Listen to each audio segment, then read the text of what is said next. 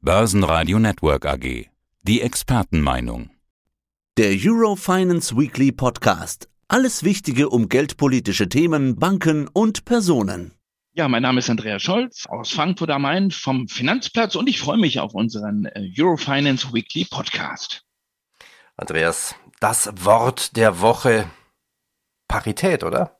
Wo ist denn der aktuelle Kurs und äh, ja, wer ist jetzt mehr wert, Dollar oder der Euro?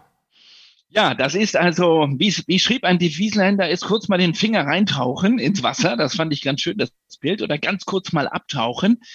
Das ist, äh, ja, das äh, Wort der Woche würde ich auch sagen, Parität. Scheint aber doch ein bisschen ähm, härter zu sein. Also mit so einem kleinen doppelten Boden. So ein richtiges Durchbrechen hat noch nicht stattgefunden. War sehr interessant zu sehen. Wir waren dann bei 0,99999, dann wieder bei 1, 00001 und wir pendeln weiter um diese Parität. Das heißt, wir haben noch nicht technisch diesen Durchbruch jetzt erlebt. Also der Markt testet weiter die Parität, aber es gab also einen Devisenhandel, einen Euro-Dollar-Handel mehrmals schon in dieser Woche unter der Marke von 1,00.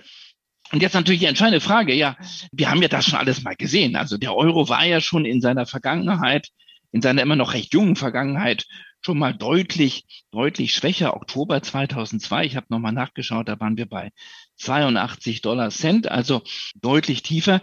Wir waren auch schon mal bei 1,60 zum US-Dollar. Nimmt man den sogenannten Big Mac Indikator, also schaut man auf die Kaufkraftparität, dann, so heißt es, sind wir aber so schwach, zum US-Dollar äh, wie noch lange nicht. Auf der anderen Seite ist es immer relativ gesehen. Also wir haben ja immer ein Währungspaar. Und im Moment ist der Dollar eher sehr stark zum Euro. Das heißt, wir haben nicht eine ausgeprägte Euro-Schwäche, eher eine Dollar-Stärke. Und das hat damit zu tun, dass da, da, wir... Da, da, da will ich gerade mal nachfragen. Also ja, das, das eine ist ja eigentlich diese, diese psychologische Geschichte, was an der Börse passiert. So, so nach dem Motto, ah, Europa, hm, schwacher Euro, da ziehe ich lieber mein Geld ab und investiere in Dollarwerte. Auf der anderen Seite ist natürlich die ganz simple Frage, wie schlecht und wie gut ist das eigentlich für Europa, wenn wir einen schwachen Euro haben? Ja, das sind äh, zwei wichtige Punkte, aber nochmal ganz kurz zur Dollarstärke. Dieses, der Dollar ist und bleibt der sichere Hafen, wenn es um uns herum knallt. Und wenn die Märkte das globale Rezessions Szenario spielen. Also eine Rezession, die wir nicht nur hier auf unserer Seite des großen Teiches haben, sondern eben auch in den Vereinigten Staaten. Und die Fed provoziert ja geradezu die Rezession.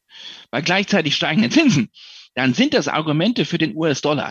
Dieser sichere Hafen, das ist ein Argument pro Dollar. Hinzu kommen eine Reihe von Argumenten gegen den Euro. Wir haben hier in Europa die Energieabhängigkeit, weniger, deutlich weniger als die Vereinigten Staaten. Wir sind abhängig vom russischen Gas. Äh, die Amerikaner produzieren selber Energie, Öl und Gas. Also wir wollen das Thema nicht auch noch aufmachen.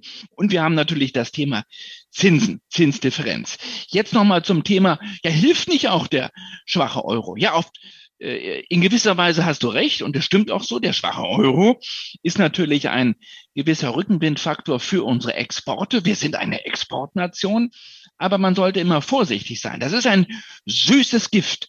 Eine schwache Währung hilft den Exporten, aber die Importe werden eben deutlich teurer. Wir sehen das auf der Inflationsseite. Hier wird der Nachbrenner gezündet. Je schwächer der Euro ist, desto teurer wird das Einkaufen der Rohstoffe, weil die werden alle in Dollar abgerechnet. Und insofern hat immer schon die Bundesbank früher gesagt, Vorsicht vor einer zu lange, zu schwachen Währung. Lieber haben wir die Währung etwas fester, etwas teurer. Das sorgt dafür, dass sich die Unternehmen um Effizienzsteigerung bemühen. Eine schwache Währung mag auf den ersten Eindruck etwas helfen, aber sie bringt dann mittel- und langfristig viele Probleme mit sich. Also eine ganz, ganz spannende Situation. Die Börsenlage. Naja, wir haben weiter steigende Inflationsraten, Rezessionssorgen, eine Regierungskrise in Italien, Nanu? Ach naja, Regierungskrise in Italien macht doch nichts. Äh, damit können die ja besser umgehen, als Wasser zu sparen. Das Einzige, was eigentlich mir dazu auffällt, wir kennen da jemand mit dem Namen und der heißt Draghi. Italien quasi mal wieder in der politischen Krise. Was, was bedeutet das eigentlich? Das ist natürlich ein tolles Drehbuch, oder? Ich weiß gar nicht, was ich da alles schreiben soll am Wochenende in meinem Weekly drüber, weil dieser Mario Draghi, den kennen wir ja schon deutlich länger. Der war Präsident der EZB und mit Amtsantritt, ich habe nochmal nachgeschaut, am 1. November 2011. Übrigens, im Jahre 2011 gab es die letzten Zinserhöhungen der EZB. Präsident war damals ein gewisser Jean-Claude Trichet. Und Draghi hat dann das Ruder übernommen am 1. November 2011 und gleich auf der ersten Ratssitzung der EZB im November hat er den Zinssatz gesenkt von 1,5 runter auf 1,25 Prozent. Und wir wissen, wohin die Reise dann ging. Bei Null sind wir im Moment. Dazu kommen wir gleich noch später. Dieser Mario Draghi, und das macht die Sache so spannend, der Mann, der für das Whatever it takes steht, strauchelt scheinbar jetzt in Italien. Rücktritt erstmal abgelehnt vom Präsidenten. Chaos. Und du hast völlig recht. Normalerweise können wir ja sagen, das kennen wir. Das beunruhigt uns nicht. Aber in Kombination mit diesem schwachen Euro und der Sorge, dass die Spreads sich wieder ausdehnen, dass wir Renditen sehen bei den italienischen Staatsanleihen im Zehnjahresbereich von über vier Prozent, das macht dann schon Sorgen.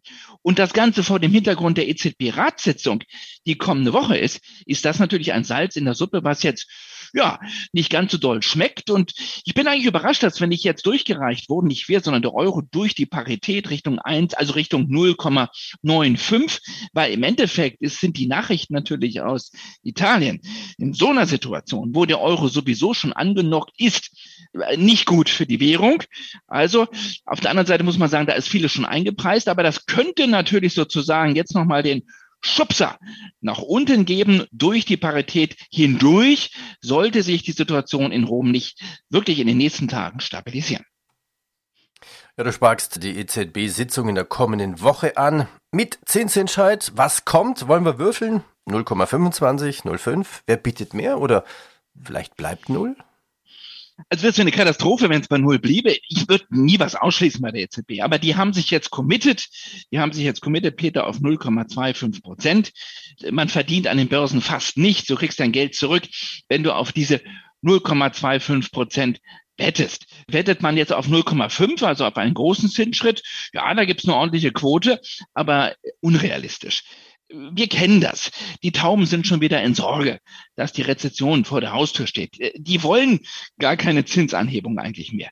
Allerdings, naja, die Inflation geht eben durch die Decke im Moment. Und deswegen wird, dieses, wird es diesen Kompromiss geben. Ein kleiner Zinsschritt zum Start. Ich fragte ja den Vizepräsidenten auf der Konferenz vor gut einer Woche, lieber Herr Louis de Guindos, warum nicht gleich 0,5? Auf was wollen Sie denn warten? Die Inflation ist doch schon aus der Flasche raus. Sie sind doch schon zu spät. Warum nicht gleich ein großer Zinsschritt? Und da blieb der ganz cool, ganz kühl, der Südländer, der Spanier, der Vizechef der EZB, er sagte, die FED hat's genauso gemacht. Start, Lift-off in eine neue Zinsära, immer mit einem kleinen kleinen Schritt und dann sehen wir weiter. Also es riecht, es sieht nach nur 0,25 Prozent aus. Spannender darüber werden wir nächsten Freitag diskutieren, wird es sein, was uns dann die EZB vorstellt in Sachen ja, Anti-Fragmentierungsprogramm. Irgendwas muss die Präsidentin dem Markt erklären. Ein neues Instrument. Ich habe ähm, in den letzten zwei Ausgaben beim Börsenradio schon darüber philosophiert. Die Märkte wollen jetzt Futter von der EZB. Die wollen jetzt wissen, mit welchem Instrument wollt ihr die EZB verhindern, dass die Spreads auseinanderlaufen? Das wird das vielleicht spannendere Thema sein. Spannender als diese 0,25 Prozent. Schauen wir noch in die USA. Die Berichtssaison läuft hier an. Es gab jetzt so einen kleinen Vorgeschmack. Ja, im Prinzip enttäuschende Zahlen von JP Morgan, Morgan Stanley, schreiben viele Kommentatoren. Auch noch ein verpatzter Start in die US-Berichtssaison. City, Wells Fargo gab es auch noch. Das Geschäft mit Investmentbanking läuft rückwärts. Dann dachte ich mir, ich habe eigentlich eine andere Meinung. Okay, aber bei den Aktienkursen war es doch keine Überraschung, dass das Investmentbanking nicht wirklich so prickelnd läuft. Das war doch fast zu erwarten. Äh, wie siehst du das? ja, zum ersten Mal nach langer Zeit Gegenwind für diese großen Namen. JP Morgan, Morgan Stanley. Das sind ja nun wirklich, die spielen Champions League. Ja? Da spielen die auch weiterhin. Aber ähm, Jamie äh, Dimon, Jamie Dimon, der Chef von JP Morgan, hat es ja gesagt. Wir sind noch nicht ganz sicher, was da jetzt auf uns zukommt. Was wird das für ein Sturm sein? Ein Super Hurricane, konjunkturell oder nur ein, ja, ein ordentlicher Sturm, aber der dann auch schnell wieder vorbeigeht. Die Amerikaner, und bald äh, sind wir ja dann wieder im äh, September, beginnt die Hurricane Thesen machen sich schon Gedanken über ja das Ausmaß einer möglichen Rezession. Und ähm, das wird man natürlich auch bei den Bankaktien merken. Übrigens ist das ein übler Vorgeschmack auf das, was unsere deutschen Banken hier präsentieren. Wir hängen ja noch ein bisschen zurück. Bald äh, gibt es die Zahlen zum zweiten Quartal. Ich rechne nicht mit wirklich schlechten Zahlen bei der Deutschen Bank und bei der Commerzbank. Eher ist es der Ausblick, der uns da ein bisschen Sorgen macht, denn wir werden das Thema Wertberichtigungen bekommen. Kommen wir in eine tiefe Rezession, dann werden wir das in den Büchern der Banken sehen. Und da hilft es auch nicht, dass der Zins zurückkommt. Der Zins hilft dem Zinsgeschäft. Auf der anderen Seite, wir haben es jetzt gesehen, auch bei JP Morgan, sie nehmen die Risikovorsorge hoch und der steigende Zins hilft zwar ein bisschen beim Zinsgeschäft, aber der steigende Zins sorgt dafür, dass Finanzierungen teurer werden. Und das drückt natürlich auf das Thema ja, Tech-Szene, das drückt auf das Thema Börsengänge, das drückt auf das Thema ja, M&A-Boom. Und da machen natürlich gerade die großen Häuser in den Vereinigten Staaten großes Geschäft. Jetzt gibt es ein bisschen Gegenwind, aber immer noch auf einem sehr, sehr ordentlichen Niveau. Das war der Eurofinance Weekly Podcast.